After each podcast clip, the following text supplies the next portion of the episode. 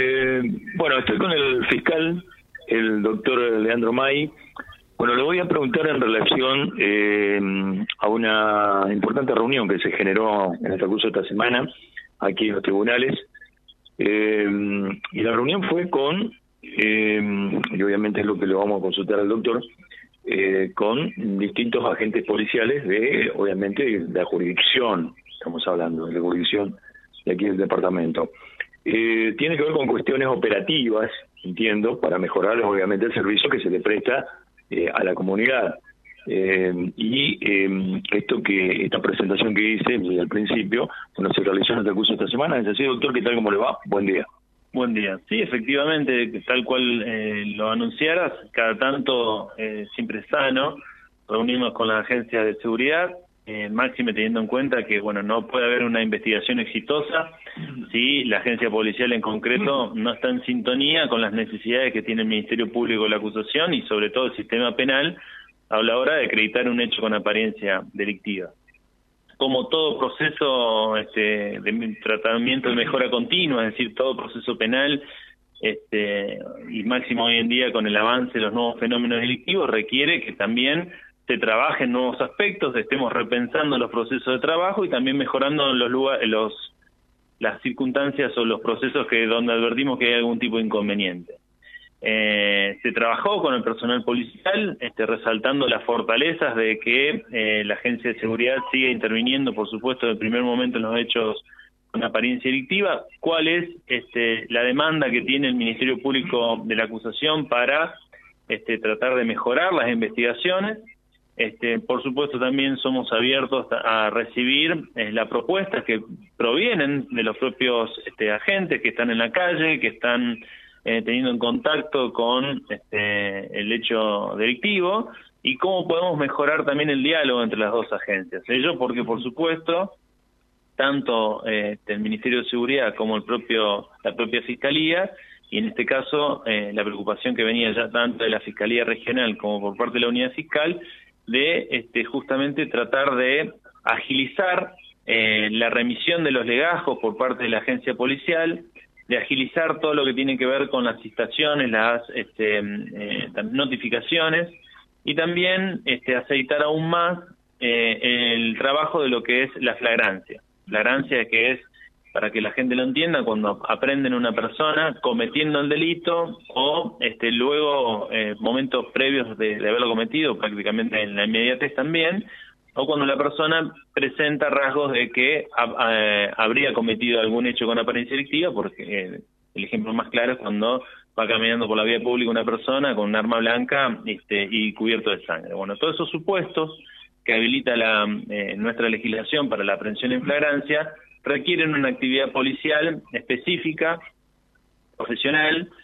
que este, viene siendo llevada a cabo ya desde el año 2014 a la fecha. Pero como el público se renueva, es decir, también los agentes policiales que trabajan este, en la función judicial, muchas veces son nuevos, son jóvenes que van a, este, siendo designados en dichas áreas, bueno es reflotar este, cómo es dicho trabajo, cómo es la mecánica, cuáles son las este, los pasos preliminares que sí o sí tiene que tomar el agente policial. Y bueno, en ese diálogo constructivo que hay que mantenerlo siempre con la agencia de seguridad, que se lo citó, concurrió un gran número de personas, convocados por la jefatura de la unidad regional. Este, y en entendimiento creo que todos los actores aquí en nuestra región tenemos la, la camiseta puesta en este, tratar de mejorar el servicio que prestamos a la comunidad todos los agentes que vinieron, todos los agentes de seguridad que vinieron en aquella ocasión, como también todos los integrantes del MPA, nuestra preocupación es ir mejorando el servicio que se presta y para mejorar el servicio que se presta justamente hay que repasar los, procesos de trabajo, ver qué hay que solucionar y también eh, escuchar a la, a la parte que tiene que realizar la tarea de campo, que es el agente policial, cuáles son las dificultades que está teniendo para cumplimentar en concreto lo que se le pide. Así que bueno, bienvenidos sean esos espacios, siempre promovidos por el Ministerio Público para, para tratar de mejorar la persecución penal y también, por supuesto, agradecer la, buena predisposición siempre de la Agencia de Seguridad, de la Jefatura, porque está pronta este, y se nota cuando tienen ganas también de este, tener este intercambio y estos espacios de diálogo. Eh, doctor, ¿estas clases de reuniones se van a repetir?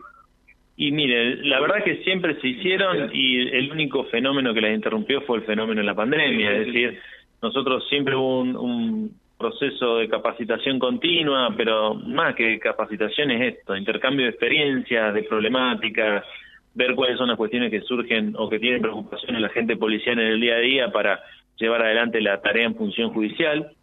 porque policía, más allá de la función preventiva, cuando este,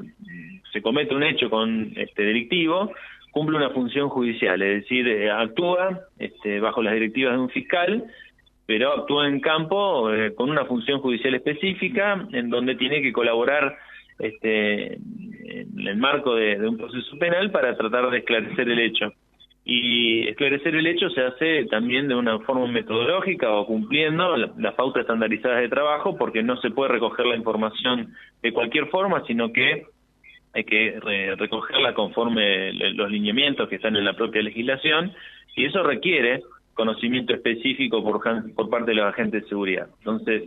si nosotros queremos tener juicios de mejor calidad, queremos brindar una persecución penal más eficaz, lógico es que estemos en constante preocupación por la capacitación a los agentes policiales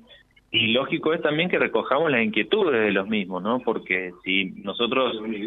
Claro, exactamente, como lo dice usted, unida y vuelta. Si los agentes policiales, este, por X circunstancias, no están en condiciones por este, la faltante de recursos materiales, por la faltante de este, algún insumo, de poder cumplimentar con lo que se requiere por parte del órgano acusador, bueno, este, también está, ese, como decíamos, ese canal de diálogo para tratar de este, solventar aquella distancia y que podamos acercar eh, el, funcionamiento a lo que se requiere para que el tribunal entienda por acreditado un hecho, para que este, la respuesta pueda ser lo más rápida posible de la este, denuncia del mismo y en aras a ir siempre mejorando este, la prestación del, del servicio de justicia penal en su conjunto. José, ¿alguna pregunta para el doctor? No, saludarlo tan solo. Doctor, ¿qué tal? Buen día. Buen día, José. Saludos para vos y, por supuesto, para toda la gente que te acompaña allí en el estudio. Bueno, me parece formidable todo esto y, ojalá que tenga ya eh, eh, una continuidad, ¿no? Eh, que no haya pandemia que lo, que lo frene realmente, porque indiscutiblemente que la delincuencia va perfeccionando, entre comillas, sus formas y artilugios de delinquir, y entonces los fiscales como la policía, como brazo auxiliar de ellos, obviamente que también tienen que perfeccionarse para para poder dilucidar y esclarecer los delitos que se cometen, ¿no? Entre otras cosas. Y, por supuesto, imagínense que no es lo mismo tomar la, la, denuncia por el solo hecho de clarificarlo con un ejemplo. No es lo mismo tomar la denuncia de una persona que ha sido víctima de un hurto de, de una bicicleta mm. que tomarle la denuncia de una persona que ha sido víctima de una estafa bancaria cometida mediante algún tipo de sistema informático o de contacto a través de alguna red o de contacto, un llamado telefónico. Requiere otro tipo de conocimiento. Eh, la víctima también tiene que suministrar determinada información